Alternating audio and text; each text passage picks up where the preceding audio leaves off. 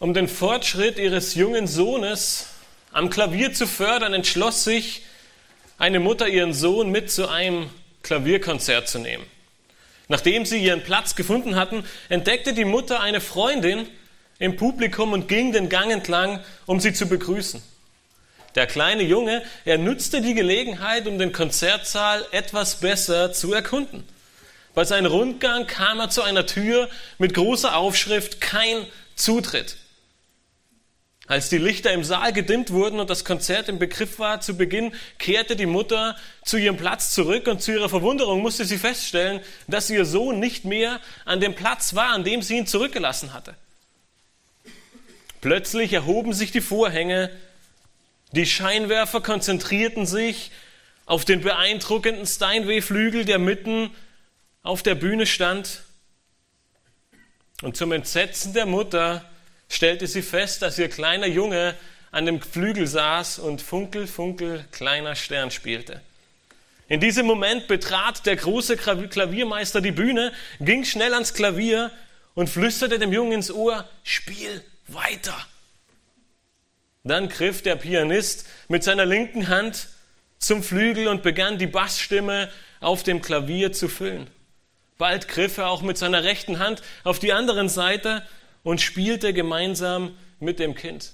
Gemeinsam verwandelten sie diese beängstigende Situation in eine wunderbare, kreative Erfahrung für alle.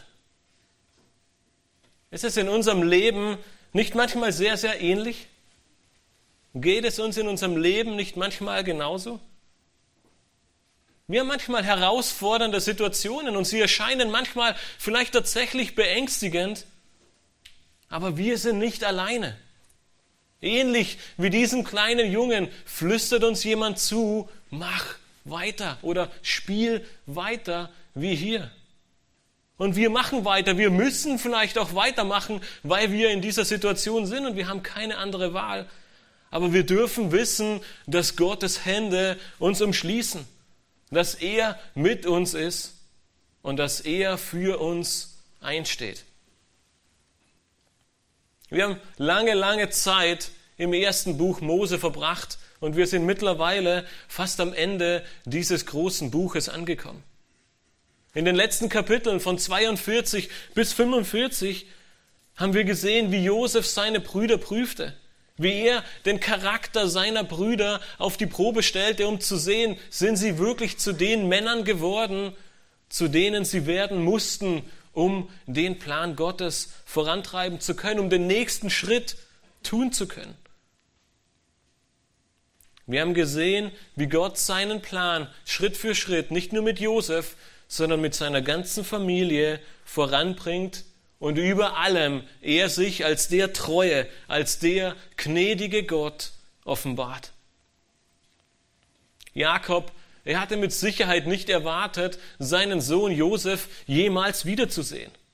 Aber jetzt schon, jetzt in Kapitel 45 hat er die Nachricht bekommen, dein Sohn lebt und er will, dass du ihn in Ägypten besuchen kommst. Warum? Weil Gott nicht aufgehört hat zu spielen weil Gott die ganze Zeit sein Volk, seine Kinder umarmt hat, weil er für sie eingetreten ist und er diese beängstigende Situation zum Besten gewirkt hat.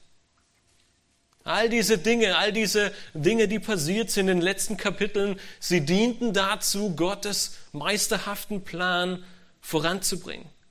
Und heute wollen wir uns in den Kapiteln 46 und 47 ansehen, wie Jakob mitsamt seiner ganzen Familie nach Ägypten zieht und Gott seinen meisterhaften Plan einen Schritt weiter voranbringt.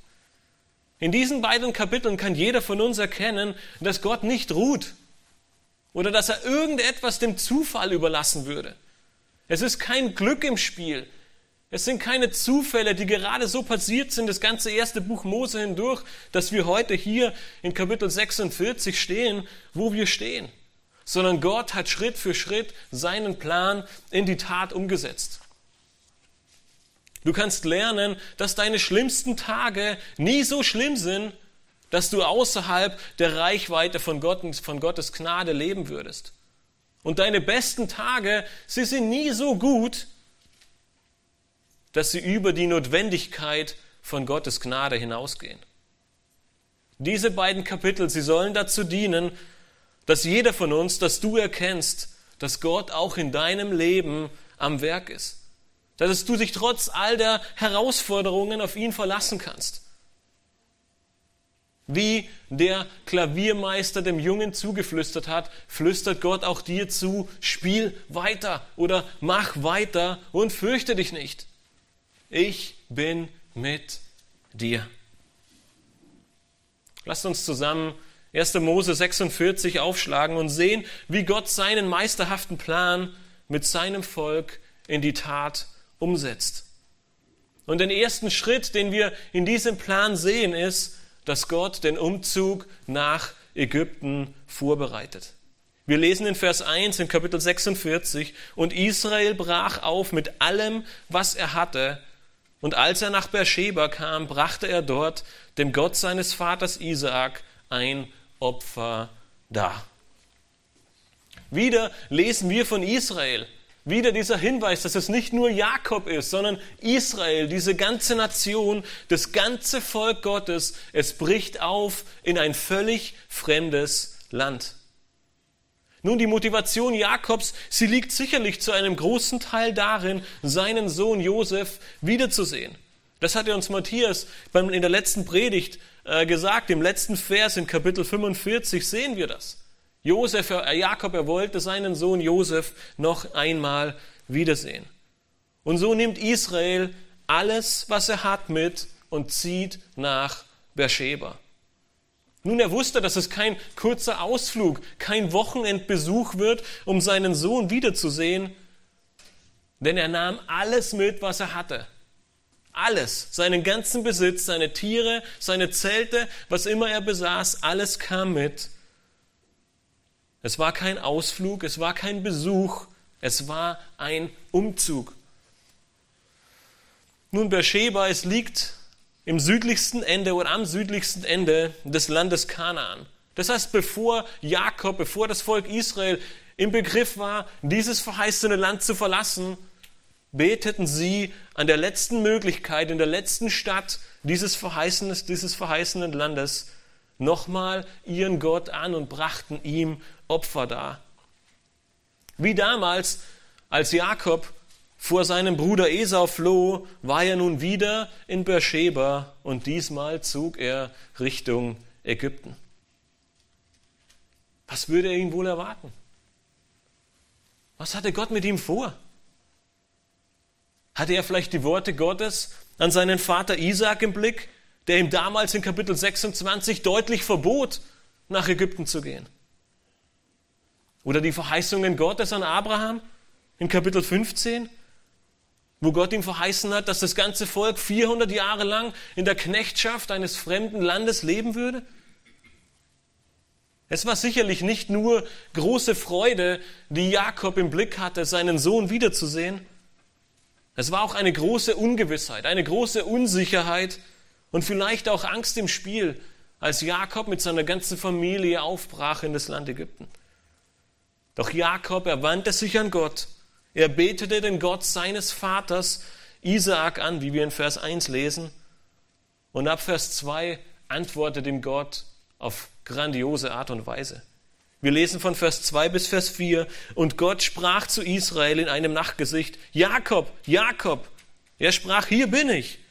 Da sprach er, ich bin der starke Gott, der Gott deines Vaters, fürchte dich nicht, nach Ägypten hinabzuziehen, denn dort will ich dich zu einem großen Volk machen. Ich will mit dir hinab nach Ägypten ziehen und ich führe dich gewiss auch wieder hinauf und Josef soll dir die Augen zudrücken. Hier können wir nun erkennen, wie all die vorhergehenden Kapitel auf diesen Umzug hinarbeiteten der Verkauf von Josef, die Reisen der Brüder, die Erhöhung Josefs zum Regenten und so weiter. Alles diente dazu, Gottes souveränen Plan voranzubringen. Um Jakob dies alles vor Augen zu führen und um ihm die Angst zu nehmen, gibt Gott ihm einige wichtige Zusagen und Verheißungen mit auf den Weg. Wer spricht zu ihm? Es ist der starke Gott. Was sollte Jakob tun? Er sagte, fürchte dich nicht. Er brauchte sich nicht zu fürchten, denn sein Gott, der Gott seiner Väter, er war mit ihm. Und was war sein Auftrag? Im Gegensatz zu seinem Vater Isaac sagte Gott zu ihm, zieh hinab nach Ägypten, denn ich bin mit dir. Und was ist die Verheißung? Wir haben es schon gerade gesagt, Gott ist mit ihm, aber noch viel mehr. Er sagt ihm nicht nur, geh dorthin und ich bin mit dir, sondern die größte vielleicht aus menschlichem Denken heraus, die größte Verheißung, die Gott seinem Vater oder seinem Großvater Abraham gegeben hat, war, ich werde dich zu einem großen Volk machen. Und über Generationen haben wir gesehen, dass es nur in ganz kleinem Stile passiert ist. Sie sind zwar aus einer Person mittlerweile, wir kommen später dazu, 70 oder mehr geworden, aber diese große Nation, sie fehlt noch. Aber Gott sagt ihm, ich werde dich in diesem fremden Land zu dieser großen Nation machen. Und dann sagt er vielleicht eine der schönsten Verheißungen für Jakob selbst. Und er sagt, obwohl du dort sterben wirst, werde ich dich wieder in das verheißene Land zurückbringen. Welch eine Zusage Gottes. Gott erneuert seine Verheißungen ein weiteres Mal und sagt ihm, keine Sorge. Vielleicht ist dein Plan und deine Erwartung nach Ägypten zu ziehen nicht die, die du vorhattest. Vielleicht war es nicht deine Idee und vielleicht hattest du etwas ganz anderes vor. Aber sei gewiss, es ist mein Plan und ich werde meine Verheißungen für dich, die ich an deine Väter gegeben habe, dort in Ägypten erfüllen. Mit diesen Zusagen, mit dieser großen Freude, mit dieser Hoffnung und dem Wissen, dass dieser starke Gott mit ihm ist, zieht Jakob nach Ägypten und in Versen 5 bis 7 lesen wir, da machte sich Jakob von Beersheba auf und die Söhne Israels führten ihren Vater Jakob samt ihren Kindern und Frauen auf den Weg, die der Pharao, auf den Wagen, die der Pharao gesandt hatte, um ihn hinabzuführen. Sie nahmen auch ihr Vieh und ihre Habe, die sie im Land Kanaan erworben hatten, und kamen nach Ägypten. Jakob und all sein Same mit ihm, seine Söhne und Enkel, seine Töchter und Enkelinnen, alle seine Samen brachte er nach Ägypten. Nochmals wird uns hier gezeigt, dass es ein tatsächlicher Umzug war. Wir sehen nochmal, dass alles, was sie hatten, das ganze Volk Israel, es zog nach Ägypten. Jakob mit all seinen Söhnen, Töchtern, Frauen und Kindern samt seinem Vieh und allem Hab und Gut machten sich auf den Weg, das verheißene Land zu verlassen. Nur nebenbei ist Gott nicht großartig? Habt ihr die kleine Nebensächlichkeit in Vers 5 gesehen? Der Pharao, er kommt sogar für den ganzen Umzug auf. Wir haben gelesen, die Wagen, die der Pharao zur Verfügung gestellt hatte. Er hatte Wagen geschickt, die sie nach Ägypten bringen sollten, das Umzugsunternehmen. Es kam vom Pharao. Gott hatte sogar diese Dinge für sein Volk gelenkt und geleitet. Wenn wir diese Verse lesen, kommt uns unweigerlich wahrscheinlich die Frage auf, wie reagiere ich in Veränderungen? und aufkommenden Herausforderungen in meinem Leben. Schaffe ich das alleine? Schaffst du das alleine? Wie reagierst du in diesen Veränderungen und Herausforderungen? Letzten Sonntag haben wir viel über Weisheit und unseren Mangel an Weisheit gehört. Alexander hat uns von seiner Autopanne in der Wüste erzählt und von seinen aufkommenden Verzweiflungen. Doch was war am Ende die große Anwendung für unser Leben? Richtig. Alexander sagte uns, wende dich wie hier Jakob an deinen starken Gott. Bitte ihn um Weisheit, um Führung, um Hilfe, um Rat in der Not. Und was ist mit Gott? Ja, er wird antworten. Nicht, dass all deine Probleme gelöst werden. Und höchstwahrscheinlich wird der Pharao auch keine Umzugswagen für dich schicken. Doch wir dürfen wie Jakob in seinem Leben erfahren, dass wir keine Angst haben brauchen. Gott ist mit uns und er kennt deine Nöte, bevor sie überhaupt eintreten. In einigen Wochen oder Monaten werden wir nach, den, nach der Bergpredigt in Matthäus 10 ankommen. Und in Matthäus 10 spricht Jesus von den Nöten, die seine Nachfolger erfahren werden von Verfolgung, von Leid, von Herausforderungen und von großen Schwierigkeiten. Und in Matthäus 10 ab Vers 29 schließt Jesus mit einer wichtigen Wahrheit. Er sagt, verkauft man nicht zwei Sperlinge um einen Groschen? Und doch fällt keiner von ihnen auf die Erde ohne euren Vater. Bei euch aber sind selbst die Haare des Hauptes alle gezählt. Darum fürchtet euch nicht. Ihr seid mehr wert als viele Sperlinge. Gott macht deutlich, dass selbst ein kleiner Vogel nicht vom Himmel fällt, ohne dass Gott es nicht weiß bzw. es zulässt.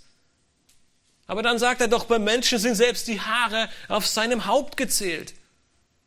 Mit anderen Worten, Gott kennt dich, Gott kennt mich besser als wir uns selbst. Niemand von uns weiß, wie viele Haare wir im Kopf haben, aber Gott kennt sogar diese Tatsache.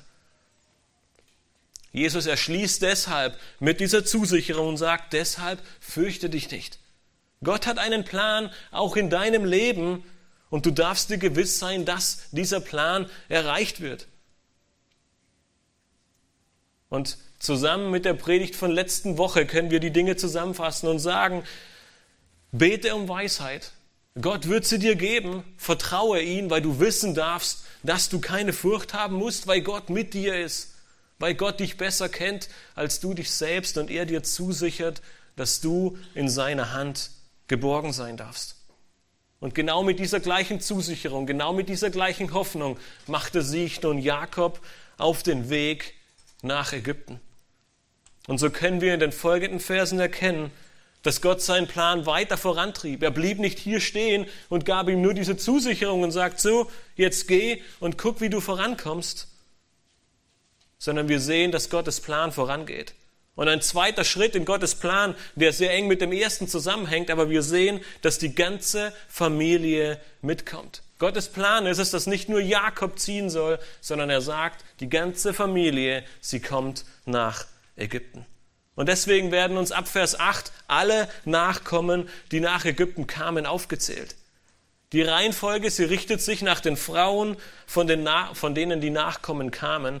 Und es beginnt in den Versen 8 bis 15 mit der ersten Frau äh, Jakobs, nämlich Lea. Und so lesen wir ab Vers 8, dies aber sind die Namen der Söhne Israels, die nach Ägypten kamen, Jakob und seine Söhne. Der erstgeborene Sohn Jakobs, Ruben, die Söhne Rubens, Henoch, Palu, Hesron und Kami. Die Söhne Simeons, Jemuel, Jamin, Ohad, Jachin, Zoha und Saul, der Sohn von der kananäischen Frau. Die Söhne Levis, Gerson, Kahat und Merari. Die Söhne Judas, Er, Onan, Schela, Peres und Serach. Aber er und Onan waren im Land Kanaan gestorben. Die Söhne des Peres aber waren Hesron und Hamul. Die Söhne Isachas, Tola, Puva, Job und Shimron. Die Söhne Sebulons, Seret, Elon und Jalel. Dies sind die Söhne von Lea, die sie dem Jakob in Padan Aram geboren hatte, und Dina, seine Tochter. Alle Söhne und Töchter sind 33 Seelen. Nun, was bei der Aufzählung dieser Geschlechtsregister sofort auffällt, ist die Tatsache, dass kaum Frauen erwähnt werden. Nun, das ist keine Diskriminierung oder keine äh, Stellung der zweiten Klasse, sondern es ist einfach der Tatsache geschuldet, dass die Männer die Vorsteher beziehungsweise die Männer der nächsten oder die, die, die, ähm, die Leiter und die Vorsteher der nächsten Generation und der nächsten Familien waren. Aber in diesem Abschnitt finden wir trotzdem zwei Frauen, die erwähnt werden. In Vers 10 wird die Mutter von Saul, eine kananäische Frau, erwähnt. Es scheint, dass dies eine Besonderheit war. Wahrscheinlich wurde es extra erwähnt, weil sich die meisten Söhne Jakobs an die Vorgaben der Väter gehalten hatten und keine Frauen aus Kanaan genommen hatten.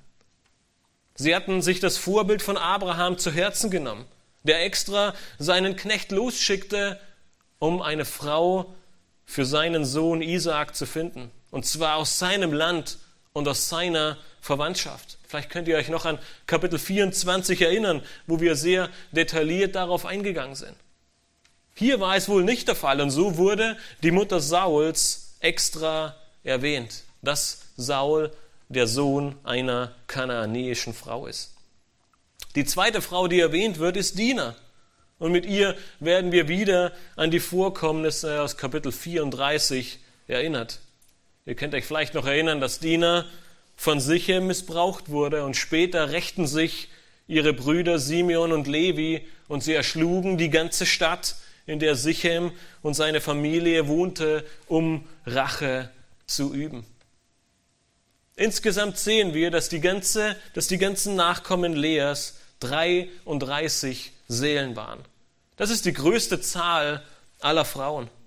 Und eins ist besonders interessant, vielleicht ist es euch aufgefallen, beim Stamm Juda werden extra noch die Nachkommen Peres, das heißt seines Sohnes, erwähnt. Warum nur? Warum werden immer nur die Kinder erster Generation erwähnt und bei Juda auch der zweiten Generation? Sein Sohn Peres hat die beiden Söhne Hesron und Hamul geboren. Nun, viele Jahrhunderte später, im Geschlechtsregister Jesu in Matthäus 1, lesen wir, dass Judah, Peres und Hesron die Vorfahren des großen König Davids waren. Jener König, mit dem Gott einen Bund schloss. Jener König, dem Gott verhieß, dass sein Königreich ein ewiges Königreich sein wird und dass aus seinem Nachkommen der Retter kommen wird. Genau dies finden wir später in Matthäus 1. Judah, Peres, Hesron, David, weitere Generationen und am Ende der letzte in dieser langen Reihenfolge, Jesus Christus. Hier in 1. Mose 46 sehen wir somit bereits den Beginn dieses noch viel größeren Planes Gottes, den er Schritt für Schritt bis zum Neuen Testament voranbringen wird. Er bringt die ganze Familie Jakobs nach Ägypten, um sie zu einem großen Volk zu machen, aus deren Nachkommen eines Tages der Messias hervorgehen wird. Er, der diese letzte große Verheißung Abrahams in 1. Mose 12 zur Erfüllung bringen wird. Er, der Segen für die ganze Welt schenken und geben wird. Alle Verheißungen an Abraham, Isaac und Jakob erfüllen sich. Nicht sofort, nicht hier und jetzt und teilweise nicht mehr in ihrem Leben, sondern viele, viele Generationen später. Aber eins dürfen wir hier in 1. Mose 46 sehen. Gott erhält sein Wort. Wenn wir einen Schritt zurücktreten, dann können wir hier bereits einen kleinen Blick auf diesen noch viel größeren Plan Gottes, auf noch diesen viel größeren, meisterhaften Plan Gottes werfen. In den Versen 16 und 18 folgen dann die Nachkommen von Silpa, der Magd Leas. Und wir lesen ab Vers 16, die Söhne Gads, Ziphion, Hagi, Shuni, Esbon, Eri, Arodi und Areli. Die Söhne Asas, Jimna, Jishwa, Jishvi, Beria und Serach, ihre Schwester. Und die Söhne Berias, Heber und Malkiel. Das sind die Söhne von Silpa, die Laban seiner Tochter Lea gab. Sie gebar diese dem Jakob, insgesamt 16 Seelen. Insgesamt 16 Nachkommen kamen nun aus der Linie Silpas, die zweitmeisten Nachkommen der vier Frauen. Ab Vers 19 begegnet uns dann Rahel und ihr wird, wie wahrscheinlich nicht anders zu erwarten, ein besonderes Attribut gegeben. Ab Vers 19 lesen wir die Söhne Rahels, der Frau Jakobs, Josef und Benjamin. Und dem Josef wurden im Land Ägypten Manasse und Ephraim geboren, die ihm Asnat gebar, die Tochter Potipheras des Priesters von On. Die Söhne Benjamins, Bela, Becher, Aschbel, Gera, Naaman, Ehi, Rosh, Mupin, Hupim und Art. Das sind die Söhne von Rahel, die dem Jakob geboren wurden, alle zusammen 14 Seelen. Nun, während die anderen Frauen nur am Ende jeder Aufzählung erwähnt werden, beginnt dieser Abschnitt gleich mit, ja, mit Rahel und sie wird im Gegensatz zu den anderen auch direkt als die Frau Jakobs bezeichnet. Hier sehen wir noch einmal diese besondere Liebe, die Jakob zu seiner Frau Rahel hatte. In ihrer Linie wurden somit insgesamt 14 Seelen geboren, die drittgrößte Zahl an Nachkommen aller Frauen. Wie bereits vorhin erläutert, wird auch bei Josef erwähnt, dass seine Kinder von einer ausländischen Frau stammen.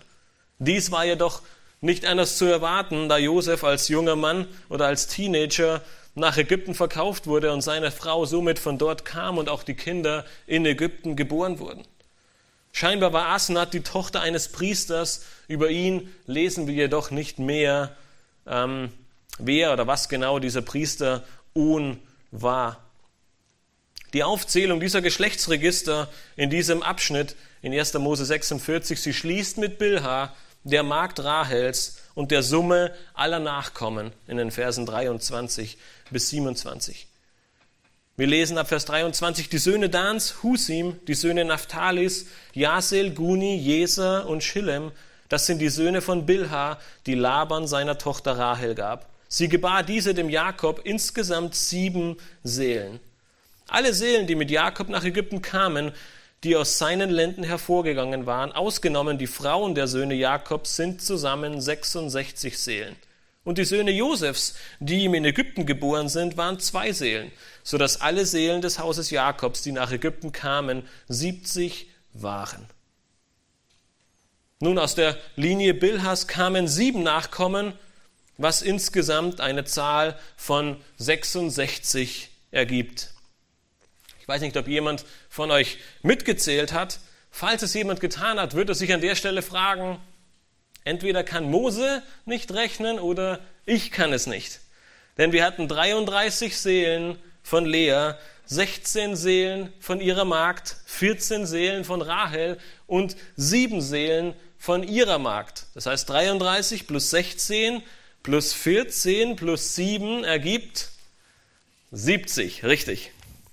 Nun wissen wir aber, dass er und Unan bereits in Kanaan gestorben sind und Ephraim und Manasse schon in Ägypten sind. Das heißt, wir müssen von den 70 wieder vier abzählen. Somit kommen wir zu diesen 66 Seelen, von denen wir zu Beginn lesen.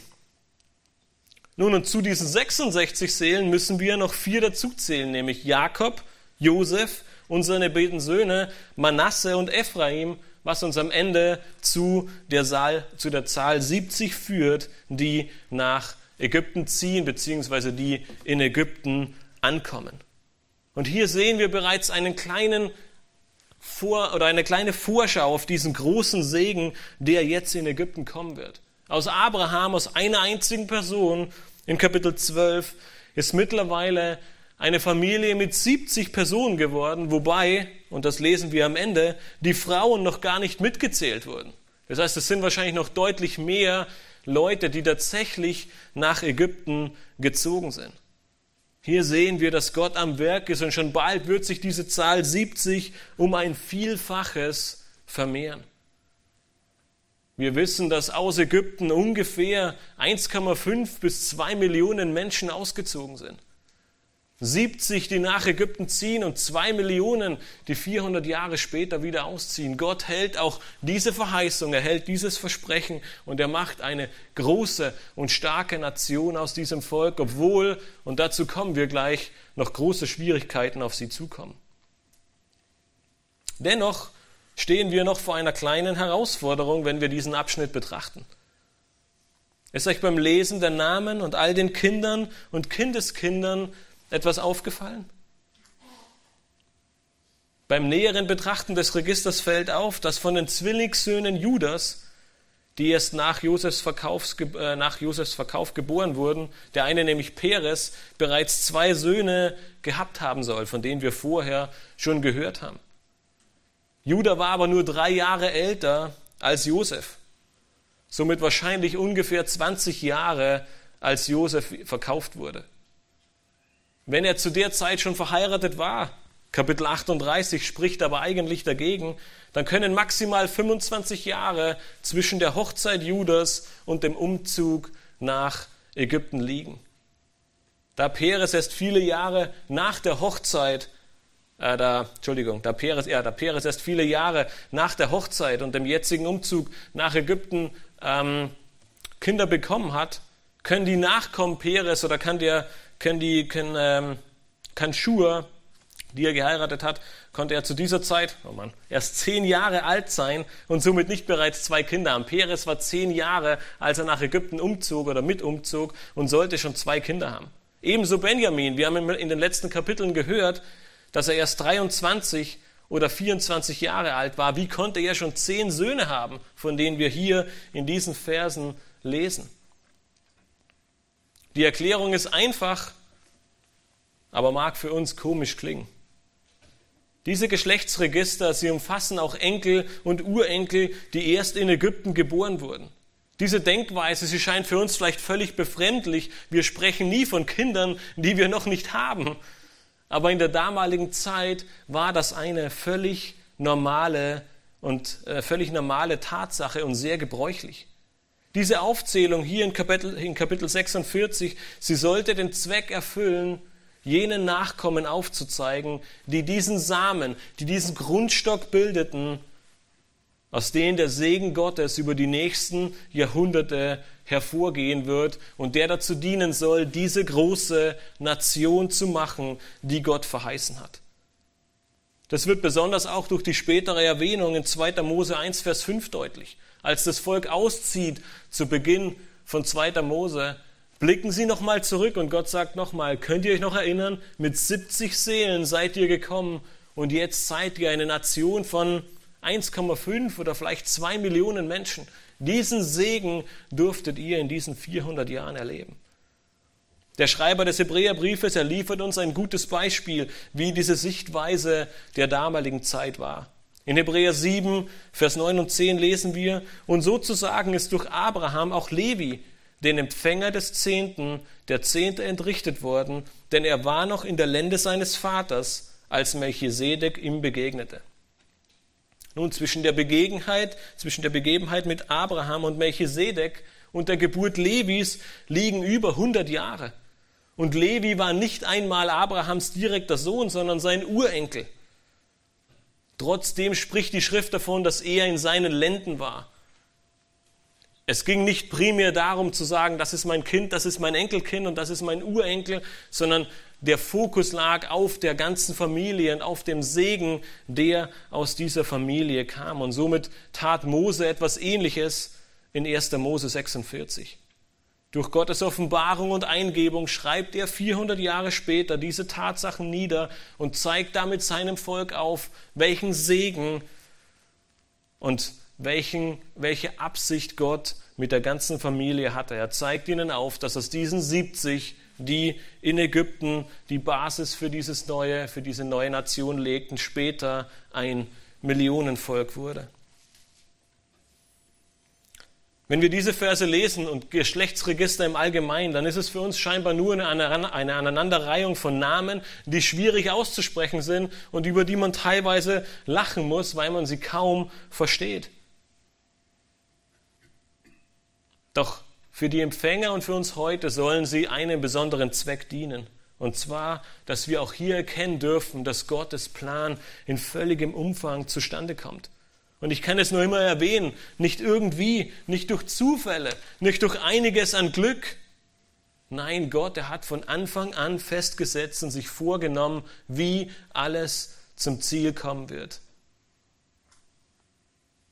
Mitten in der Gerichtsbotschaft der Assyrer kündigte Gott durch den Propheten Jesaja in Jesaja 14, 27 folgendes an. Gott sagte, denn der Herr der Herrscher hat es beschlossen. Wer will es vereiteln? Seine Hand ist ausgestreckt. Wer will sie abwenden? Wie an vielen anderen Stellen sehen wir auch hier in 1. Mose genau diese Wahrheit. Der Gott der Bibel, der einzig wahre und lebendige Gott, er ist ein Gott der Treue und er ist ein Gott, der einen Plan hat. Er ist ein Gott, der ein Ziel hat und er wird dieses Ziel umsetzen. Er wird mit seinem Plan vorankommen und das mit absoluter Gewissheit und Sicherheit. Diese Wahrheit, sie kann uns völligen Frieden geben in unseren Umständen, in unseren Herausforderungen, in den Schwierigkeiten, in denen wir stecken, egal ob es unruhige Zeiten sind, ob es Herausforderungen in unserem Alltag, in unserem Beruf sind, wo auch immer wir stehen. Gott hat einen Plan. Und er stellt in Jesaja 14, 27 die Frage, wer soll diesen Plan vereiteln? Wer soll seine Hand abwenden? Und es sind beides rhetorische Fragen, die mit einem einfachen Niemand beantwortet werden können. Niemand wird die Möglichkeit haben, sich gegen Gott zu stellen. Und mit dieser Tatsache, mit dieser Sicherheit zieht Jakob mit seiner ganzen Familie nach Ägypten. Obwohl ihm Gott seinen Schutz zugesichert hat, obwohl er all seinen Segen bekommen hat, ist es dennoch eine ungewisse Zukunft. Jakob, er weiß nicht, was ihn dort erwartet. Wo werden sie wohl hinkommen? Was, wie wird es ihnen dort ergehen? Was wird alles auf sie zukommen? Und unser nächster Abschnitt zeigt uns auf, wie Gott seinen Plan weiter ausführt. Ab Vers 28 in Kapitel 46 bis Kapitel 47, Vers 12 sehen wir, dass Gott sie nicht irgendwo hinschickt, sondern dass er ihnen den besten Teil des Landes zur Verfügung stellt. In Vers 28 sehen wir, dass alles damit beginnt, dass Jakob plant und er seinen Sohn Judah vorausschickt, um alles für ihn abzuklären, wenn er denn in Ägypten ankommen wird. In den Versen 28 bis 30 in 1. Mose 46 lesen wir dann, er hatte aber den Judah vor sich her zu Josef gesandt, damit er ihn zur Begegnung nach Gosen weise. Und sie kamen in das Land Gosen.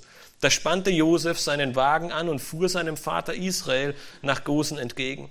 Und als er ihn sah, fiel er ihn um den Hals und weinte lange an seinem Hals. Und Israel sprach zu Josef, nun will ich gerne sterben, nachdem ich dein Angesicht geschaut habe und sehe, dass du noch lebst. Wieder war es Judah, der die Führung übernahm und dem Jakob das Vertrauen schenkte. Nicht der älteste Bruder Ruben, sondern Judah war wieder am Zug. Bereits in den letzten Kapiteln haben wir gesehen, dass sich der Fokus immer mehr auf Judah richtet und schlussendlich wird er in dem großen Segen in Kapitel 49 gipfeln und heute wissen wir, dass aus Judah eines Tages der Messias kommt und es zeichnet sich Schritt für Schritt in 1. Mose ab. Davon werden wir in den nächsten Predigten noch mehr hören. Als Josef aber nun erfuhr, dass sein Vater fast da war, kam er ihm mit seinem Wagen entgegen. Die Freude über das Wiedersehen, es muss riesig gewesen sein. Nach so langer Zeit sahen sich Vater und Sohn nun endlich wieder und es flossen viele Tränen der Freude. Jakob ging, sogar so weit und sagte, jetzt bin ich bereit zu sterben. Was soll noch komm, sein größter Wunsch, er hatte sich erfüllt, er konnte seinen Sohn noch einmal wiedersehen. Doch noch war es nicht so weit. Wie wir bereits in den vorhergehenden Kapiteln gesehen haben, hatte Josef auch jetzt schon einen Plan und von dem lesen wir in den letzten Versen von Kapitel 46. Wir lesen, Josef aber sprach zu seinen Brüdern und zu dem Haus seines Vaters, ich will hinaufgehen und es dem Pharao berichten und ihm sagen, meine Brüder und das Haus meines Vaters, die in Kanaan waren, sind zu mir gekommen und die Männer sind Schafhirten, sie sind Viehzüchter und haben ihre Schafe und Rinder und alles, was ihnen gehört, mitgebracht. Wenn euch dann der Pharao rufen lässt und euch fragt, was treibt ihr, so sollt ihr sagen, deine Knechte sind Viehzüchter gewesen von ihrer Jugend an bis jetzt, wir und unsere Väter. Dann werdet ihr im Land Gosen wohnen dürfen, weil alle Schafhirten den Ägyptern ein Gräuel sind. Nun, Josefs Plan, er war relativ einfach. Er sagte, ich gehe zum Pharao hinauf, ich berichte ihm davon, dass ihr da seid, und dann sage ich ihm, dass ihr Viehzüchter seid, die mit ihren Schafen und Rindern und all ihrem Eigentum gekommen sind.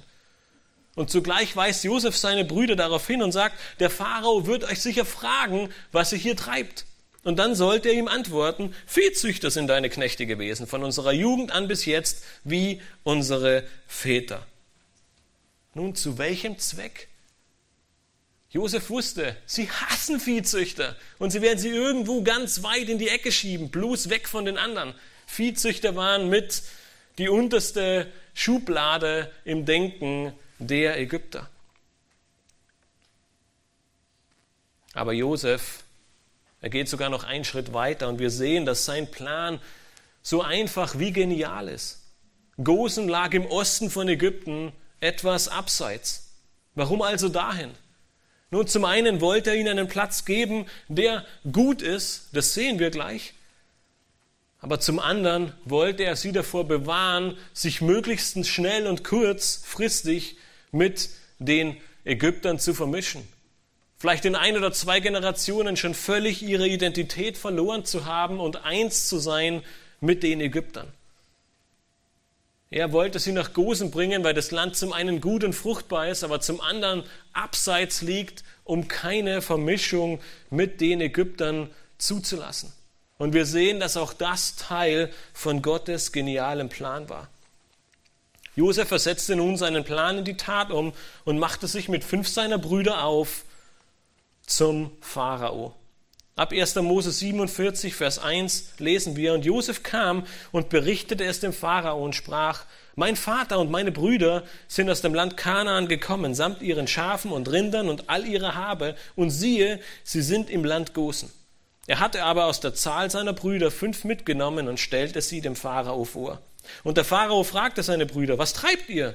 Sie antworteten dem Pharao, deine Knechte sind Schafhirten, wir und unsere Väter. Und sie sprachen zum Pharao, wir sind gekommen, um uns im Land aufzuhalten, denn deine Knechte haben keine Weide für ihr Vieh, so hart beschwert die Hungersnot das Land Kanaan.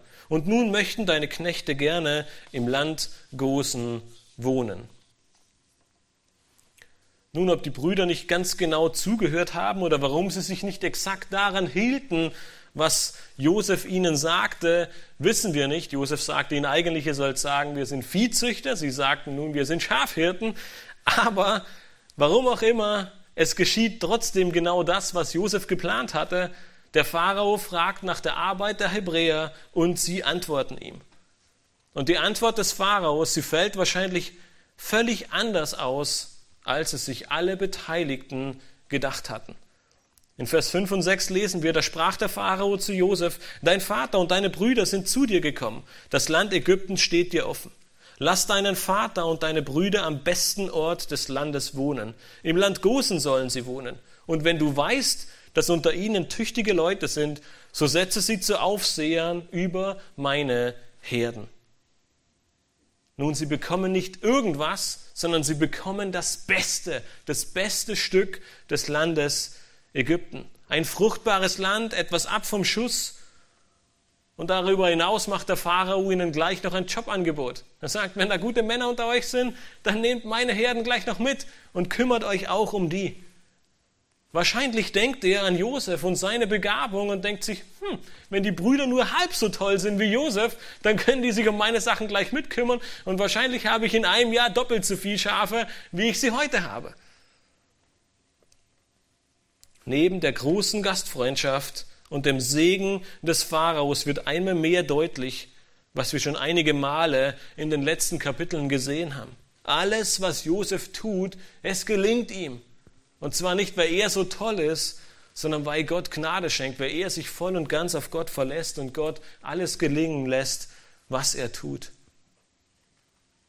Als nun der vielleicht wichtigste Punkt geklärt war, bringt Josef nun seinen Vater Jakob zum Pharao und in Versen 7 bis 12 schließt dieser Abschnitt. Wir lesen in diesen letzten Versen 7 bis 12 und Josef sprach, brachte seinen Vater Jakob herein und stellte ihm den Pharao vor. Und Jakob segnete den Pharao. Und der Pharao fragte Jakob, wie alt bist du?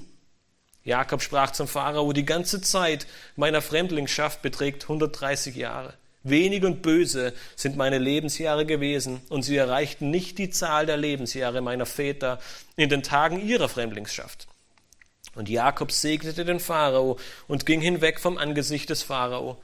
Und Josef wies seinem Vater und seinen Brüdern Wohnsitze an und gab ihnen Grundbesitz im Land Ägypten, im besten Teil des Landes, im Gebiet von Ramses, wie der Pharao befohlen hatte. Und Josef versorgte seinen Vater und seine Brüder und das ganze Haus seines Vaters mit Brot nach der Zahl der Kinder. Wir lesen, dass Jakob den Pharao sowohl beim Kommen als auch beim Gehen segnete. Diese Segnungen, sie scheinen jedoch eher auf eine Art Gruß oder auf den großen Dank hinzuweisen, als auf eine Segnung im herkömmlichen Sinn. Wir lesen nichts von einer Segnung Gottes oder von ähnlichem. Jakob erscheint seinen Dank und die große Gastfreundschaft, die der Pharao ihnen entgegenbrachte, mit diesen Segnungen äh, zum Vorschein zu bringen. Doch auf die Frage des Pharaos nach seinem Alter gibt Jakob eine interessante und gleichzeitig auch eine vielleicht sehr deprimierende Antwort. Er sagt nicht nur, dass er 130 Jahre alt ist, sondern er beschreibt sein Leben als ein mühsames Pilgerleben. Eine Pilgerschaft nennt Jakob sein und seiner Väter Leben. weil sie nicht in den wirklichen Besitz dieses verheißenen Landes kamen, sondern ihr Leben lang heimatlos in den ihnen zum, zum Erbteil verheißenen Landes waren und sie als Fremdlinge herumziehen mussten. Auch war Jakobs Leben gering und böse oder voll Leid, wie er es nennt, und stellt es so im Vergleich zum Leben seiner Väter dar. Er sagte, es war auch nicht, ich bin auch nicht so alt geworden. Abraham, er wurde 175 und Isaac 160 Jahre und er sagt, mein Leben, es war bewegter, es war voll mit Not, voll mit Gefahren, voll mit Trübsal und voll mit Herzeleid gewesen. Und zwar von dem Tag seiner Flucht nach Haran bis hier nun zur Ankunft in Ägypten. Mit diesen Worten und diesem zweiten Segen verließ Josef und Jakob den Pharao. Josef wies ihnen nun Land zu, und zwar im Gebiet Ramses. Ramses scheint eine andere Bezeichnung für Gosen zu sein oder der Name einer Stadt, die sich in diesem Gebiet befand. Vielleicht wurde die Stadt auch oder das Gebiet auch später so benannt. Und um diese Region für Moses und seine zeitgenössischen Leser besser zu erklären, nannten sie es später Ramses. Die Landschaft Gosen oder Ramses wie wir sie hier bezeichnet finden, befindet sich im Osten oder ostseits des Nils Richtung Arabien und sie ist bis heute nach wie vor einer der fruchtbarsten Provinzen in Ägypten. Das Volk, es war nun endlich in Ägypten angekommen. Jakob hatte seinen Sohn wieder und Gott schenkte ihnen durch den Pharao das Beste. Vielleicht denkst du dir nun gerade, warum schenkt mir Gott nicht auch das Beste? Warum gibt er mir nicht auch das Beste in all den Herausforderungen, in all den Schwierigkeiten? Das Beste hier auf Erden, ein großes Grundstück, saftige Wiesen, genug Essen, Reichtum. Du hast genau diese Verheißungen. Gott schenkt dir sogar noch mehr. Nein, es ist kein Reichtum hier auf Erden. Es ist kein großes Anwesen. Es ist keine saftige Wiesen aber es ist ein Reichtum, der über diese Welt hinausgeht. Inmitten der größten Schwierigkeiten, des größten Leids, inmitten der Verfolgung und von Mord und Totschlag, die den Gläubigen vor Augen standen, schreibt der Apostel Petrus in 1. Petrus 1, Vers 3 bis 5 an diese Leute, Gepriesen sei der Gott und Vater unseres Herrn Jesus Christus, der nach seiner großen Barmherzigkeit uns wiedergeboren hat zu einer lebendigen Hoffnung durch die Auferstehung Jesu Christi aus den Toten, zu einem unvergänglichen und unbefleckten und unverwelklichen Erbteil, das in den Himmeln aufbewahrt, aufbewahrt ist für euch, die ihr in der Kraft Gottes durch Glauben zur Errettung, die bereits ist und in der letzten Zeit offenbart um in der letzten Zeit offenbart zu werden. Mit anderen Worten, Reichtum hier auf Erden, er wird vergehen. Saftige Wiesen, sie werden eines Tages austrocknen. Aber Gott verspricht uns als Gläubige ein, ein unverweltliches, ein unvergängliches, ein ewiges Erbe, das im Himmel aufbewahrt ist für seine Kinder. Das heißt, wenn du heute Morgen als Kind Gottes hier sitzt, wenn du heute Morgen hier sitzt und weißt, dass Jesus Christus für dich und deine Sünden bezahlt hat, dann ist dein Erbe größer als alles, das es hier auf Erden jemals geben kann. Und es ist bereits für dich reserviert und im Himmel aufbewahrt. Und deswegen sagt Petrus mitten in diese Situation hinein, freu dich. Es gibt keinen Grund, traurig zu sein. Es gibt keinen Grund, der zu sein, weil etwas nach dieser Welt hier auf dich wartet, das größer ist, als du dir jemals in deinen schönsten Träumen ausmalen kannst. Er sagt, in den dunkelsten Stunden, in den bittersten Momenten, in den größten Herausforderungen, ruf dir dieses Erbe vor Augen. Diesen großen Segen, diese lebendige Hoffnung, die Gott einem jeden Einzelnen von uns schenkt eine Ewigkeit mit ihm, eine Wohnung, wie Jesus es nennt, die er bereitet hat für jeden Einzelnen und die wir in Empfang nehmen werden, wenn wir zu ihm zurückkehren. Eine Ewigkeit mit ihm, ohne Schmerz, ohne Leid, ohne Trauer, ohne all den Dingen, die uns hier das Leben schwer machen. Eine Ewigkeit voller Freude und Hoffnung. Und auf der anderen Seite sehen wir, dass all das jenen Menschen verwehrt bleibt, die nicht Jesus als ihren Retter anerkannt haben. Anderen Menschen, sie wird genau das, eine Ewigkeit blühen, voller Leid, voller Schmerz, voller Trauer und voller Deprimierung. Und deswegen ruft die Schrift uns immer wieder dazu auf, Buße zu tun, umzukehren, jeden einzelnen von uns, um Christus als seinen Retter anzunehmen und dieses unvergänglich weltliche Erbe in Empfang zu nehmen, das uns für alle Ewigkeit aufbewahrt ist und das wir in Empfang nehmen werden, wenn Jesus Christus eines Tages wiederkommt. Dieses Beste, das Gott auch seinem Volk hier in Ägypten geschenkt hat, es war absolut notwendig. Denn wie wir bereits in den Reisen der Brüder gesehen haben, war die Hungersnot sehr, sehr schlimm in den letzten Kapiteln. Und sie wird noch viel schlimmer. Doch zu unserem Erstaunen sehen wir, dass Gottes Plan auch darin weitergeht. Und wir sehen in den Versen 13 bis 27 in 1. Mose 47, dass das Volk fruchtbar ist, trotz widrigster Umstände. Vers 12 endet damit, dass Josef seine ganze Familie mit Brot versorgt, und zwar genug für alle. Doch wenig später lesen wir in den Versen 13 bis 15, es gab aber im ganzen Land kein Brot mehr, denn die Hungersnot war sehr schwer. Ägypten war erschöpft wegen der Hungersnot, ebenso das Land Kanaan. Und Josef brachte alles Geld zusammen, das im Land Ägypten und im Land Kanaan gefunden wurde, für das Getreide, das man kaufen musste. Und Josef brachte das Geld in das Haus des Pharao, da nun das Geld in Ägypten, im Land Ägypten und in Kanaan ausgegangen war. Ägypter zu Josef und sprachen, gib uns Brot, warum sollen wir vor deinen Augen sterben, weil kein Geld mehr da ist. Es gab kein Brot mehr im ganzen Land Ägypten und wenig später gab es nicht mal mehr Geld, um irgendetwas zu kaufen. Wie schon in Kapitel 42 und 43 sehen wir, es geht tatsächlich um Leben oder Tod. Die Ägypter, sie sehen dem Tod ins Auge und sie bitten Josef, ihnen zu helfen. Und Josef, er hat wieder einen Plan. In den Versen 16 bis 18 lesen wir, Josef sprach, bringt euer Vieh her, so will ich euch Brot geben als Entvieh, wenn es kein Geld mehr gibt. Da brachten sie ihr Vieh zu Josef, und Josef gab ihnen Brot und Pferde, Schafe, Rinder und Esel und versorgte sie so in jenem Jahr mit Brot um den Preis ihres ganzen Viehs.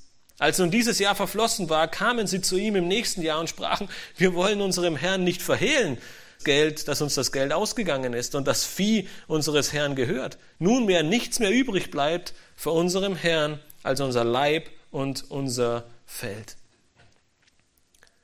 Josef verkaufte ihnen ihr Vieh ab und gab ihnen dafür zu essen. Doch im nächsten Jahr der Hungersnot war auch all ihr Vieh verkauft, blickten dem Tod ein weiteres Mal in die Augen.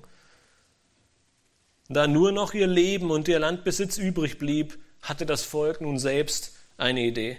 In den Versen 19 bis 24 lesen wir, warum sollen wir umkommen vor deinen Augen, wir und unser Feld? Kaufe uns um Brot samt unserem Feld, dass wir und unser Feld dem Pharao dienstbar sein. Gib uns Samen, dass wir leben und nicht sterben und dass das Land nicht zur Wüste wird. So kaufte Josef alles Ackerland der Ägypter für den Pharao auf, denn die Ägypter verkauften jeder sein Feld, weil die Hungersnot schwer auf ihnen lastete. Und so wurde das Land zum Eigentum des Pharaos. Das Volk aber ließ er in die verschiedenen Städte bringen, von einem Ende Ägyptens bis zum anderen. Nur die Äcker der Priester kaufte er nicht, denn die Priester bezogen ein festes Einkommen vom Pharao und ernährten sich von ihrem festen Einkommen, das ihnen der Pharao gab. Darum brauchten sie ihre Äcker nicht zu verkaufen. Und Josef sprach zum Volk, ich habe euch heute samt eurem Land für den Pharao gekauft. Hier ist Samen für euch, beseht das Land. Aber vom Ertrag habt ihr dem Pharao den fünften zu geben, und vier Teile sollen euch zur Verfügung stehen zum Besehen der Felder und zum Unterhalt für euch selbst und eure Gesinde und der Nahrung für eure Kinder. Josef verkaufte nun allen Grundbesitz der Ägypter auf und verteilte das Volk im ganzen Land. Wahrscheinlich fand diese Verteilung zu den einzelnen Kornkammern statt, um sie dort zu positionieren und sie mit Essen zu versorgen. Die Priester, sie wurden von all dem verschont, denn sie wurden direkt vom Pharao bezahlt, weise ernährt. Später ließ Josef den Ägyptern die Felder bebauen und nahm den fünften Teil und gab es dem Pharao, nicht sich selbst. Das ist sehr wichtig zu wissen. Hier könnte man nun zu dem Schluss kommen, Josef ist ganz schön böse, oder?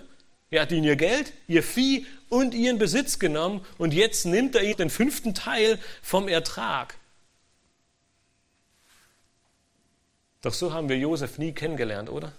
Er zeigte Barmherzigkeit mit seinen Brüdern und er zeigt auch hier Barmherzigkeit mit den Ägyptern. Und das wird insbesondere in den nächsten beiden Versen deutlich. In Vers 25 und 26 lesen wir, da sprachen sie, also das Volk, du hast uns das Leben erhalten. Wenn wir Gnade finden vor den Augen unseres Herrn, so wollen wir Knechte des Pharao sein. Da machte Josef dies zum Gesetz für das Ackerland Ägyptens bis zum heutigen Tag, dass dem Pharao der Fünfte gehört, nur die Äcker der Priester wurden nicht im Tum des Pharaos. Das Volk, es dankte Josef denn sie wussten, dass er ihr Leben gerettet hatte.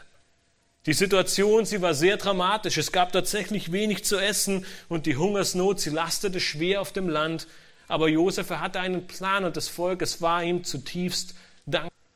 Die große Frage, die sich stellt in dieser ganzen Not, in diesem ganzen Elend, wie erging es Jakob und seiner Familie? Und wir lesen in Vers 27, und Israel wohnte im Land Ägypten, im Land Gosen, und sie nahmen es in Besitz, waren fruchtbar und mehrten sich sehr. Wie bitte? Fruchtbar und Mehrung? Mitten in dem Elend?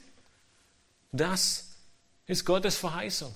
Trotz aller Nöte, trotz der großen Hungersnot, das Volk ist fruchtbar und mehrt sich, weil er ihnen schon vorher verheißen hat, fürchtet euch, ich bin mit euch, geht hinab nach Ägypten, ich werde euch dort zu einem großen Volk machen.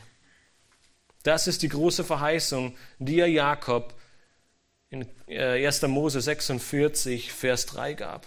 Gott, er ist ein Gott der Treue, er ist da und er steht zu seinem Wort. Wann wurde das erste Buch Mose geschrieben? Nun, höchstwahrscheinlich während der Wüstenwanderung. 400 Jahre später, als das Volk im Begriff war, auszuziehen aus Ägypten und Richtung verheißenes Land unterwegs war. Diese Generation, die vor all diesen großen Herausforderungen stand, die all die Probleme hatten, die, die, die dem Armee des Pharaos ins Auge sahen, als sie vor dem Meer standen, die kein Essen und kein Trinken in der Wüste hatten.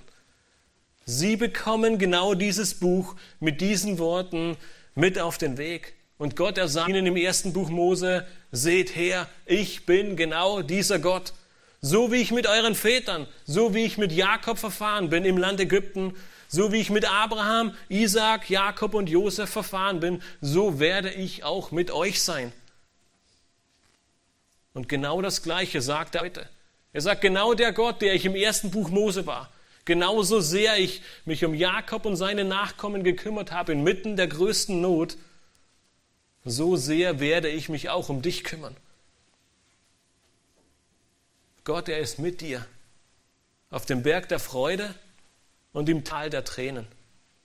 Er ist ein Gott der Treue und er lässt dich nicht im Stich. Und so schließt dieses Kapitel mit einem Schwur und es zeigt uns einen weiteren Aspekt in Gottes großem Plan auf, nämlich Gott steht zu seinem Wort.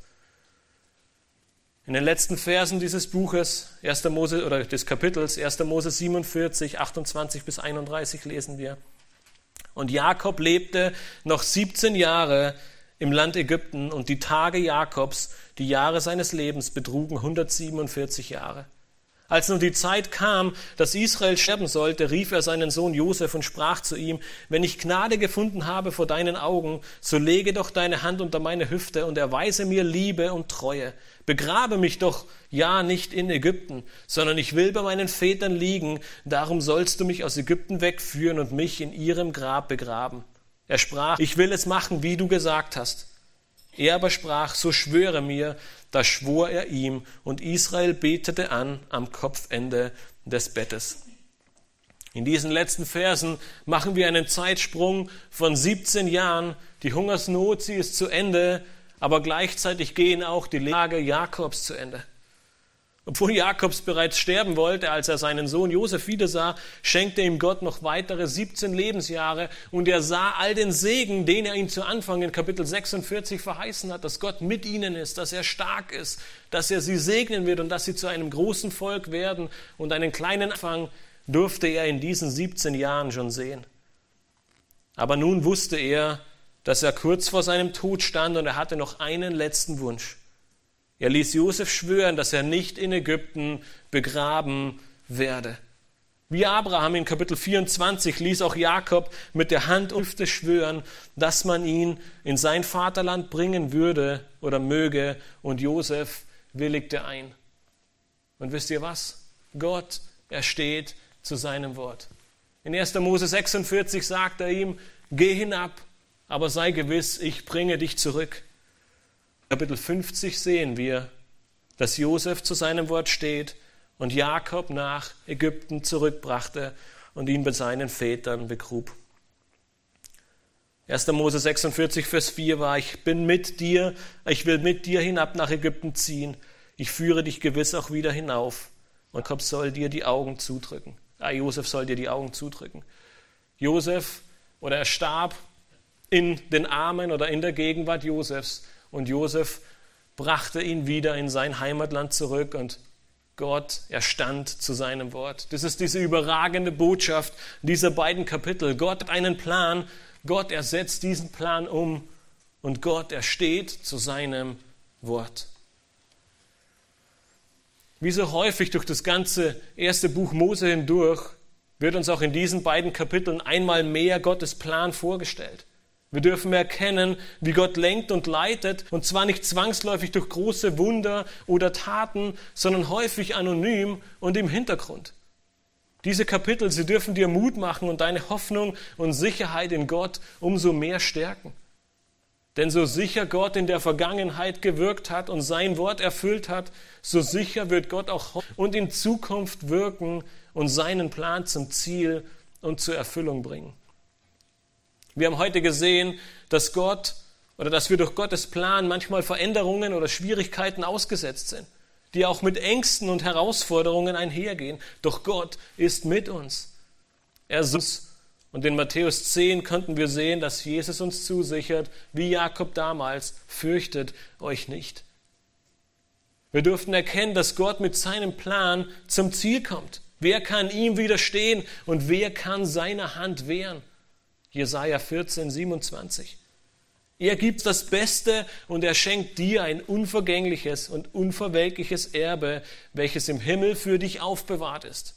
1. Petrus 1, 3 bis 5. Und schlussendlich haben wir gesehen, dass er zu seinem Wort steht. In der Vergangenheit, in der Gegenwart und in der Zukunft. Unsere Sicherheit, dass sein Wort genauso eintritt, wie wir es heute in Händen halten dürfen und dass die Verheißungen, die er für die Zukunft gegeben hat, genauso eintreten werden, wie wir sie lesen. Diese beiden Kapitel, sie geben uns einmal mehr einen Einblick in Gottes Meisterhaft.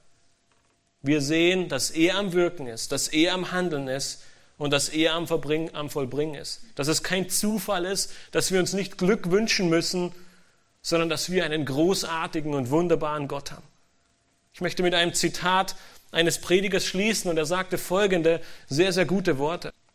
Er sagte, in einer Zeit, in der fast alles gewogen, erklärt, gemessen, psychologisch analysiert und wissenschaftlich kontrolliert werden kann, mache ich einen Gott zum Zentrum meines Lebens, denn kein Auge gesehen und kein Ohr gehört hat und dessen Willen niemand erforschen kann. Und genau diesem einmaligen und wunderbaren Gott wollen wir vertrauen und gewiss sein, dass er seinen meisterhaften Plan umsetzt, nicht nur hier in 1. Mose, sondern auch in deinem persönlichen Leben. Lasst uns am Ende aufstehen und gemeinsam beten.